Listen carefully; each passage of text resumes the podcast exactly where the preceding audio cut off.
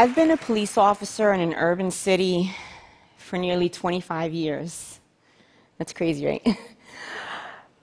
And in that time, I've served in every rank from police officer to police chief. A few years ago, I noticed something alarming.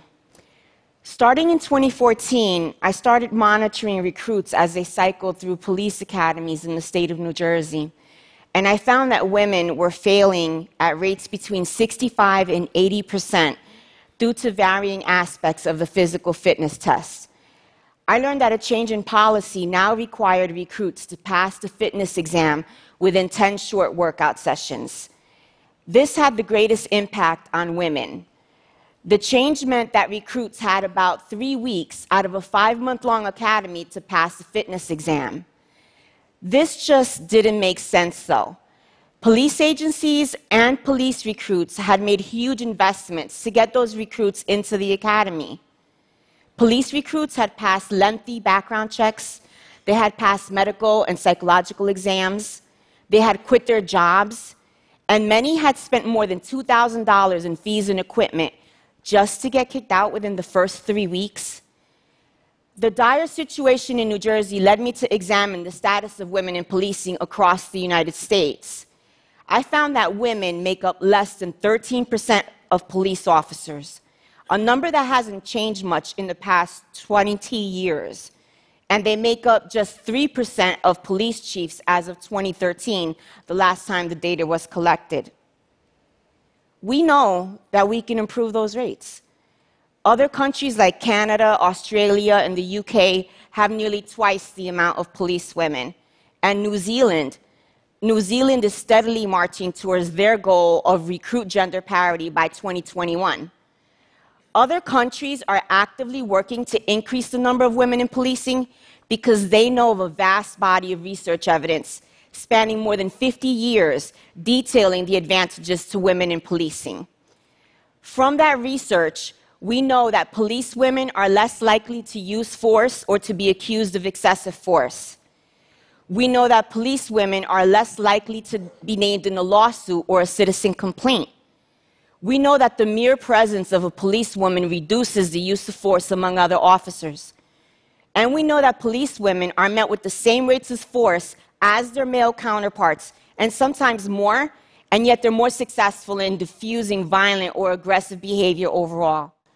So there are vast advantages to women in policing, and we're losing them to arbitrary fitness standards.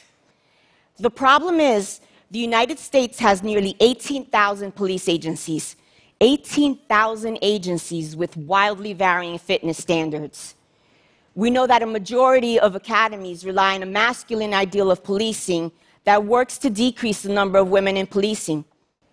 These types of academies overemphasize physical strength with much less attention spent to subjects like community policing, problem solving, and interpersonal communication skills.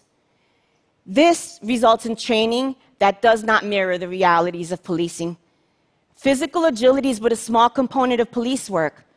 Much of an officer's day is spent mediating interpersonal conflicts. That's the reality of policing. These are my babies. And we can reduce the disparity in policing by changing exams that produce disparate outcomes.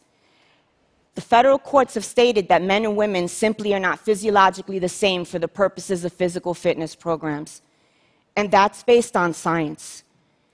Respected institutions that law enforcement deeply respects, like the FBI, the US Marshal Service, the DEA, and even the US military, they rigorously test fitness programs to ensure they measure fitness without gender disparate outcomes.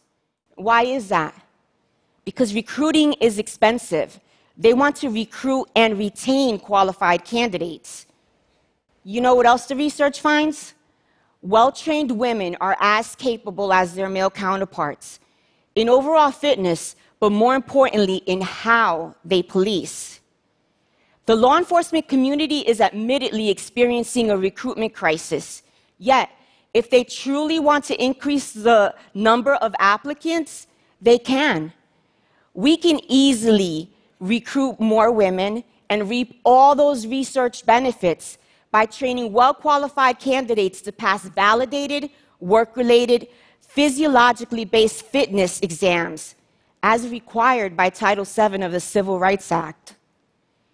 We can increase the number of women, we can reduce that gender disparity by simply changing exams that produce disparate outcomes.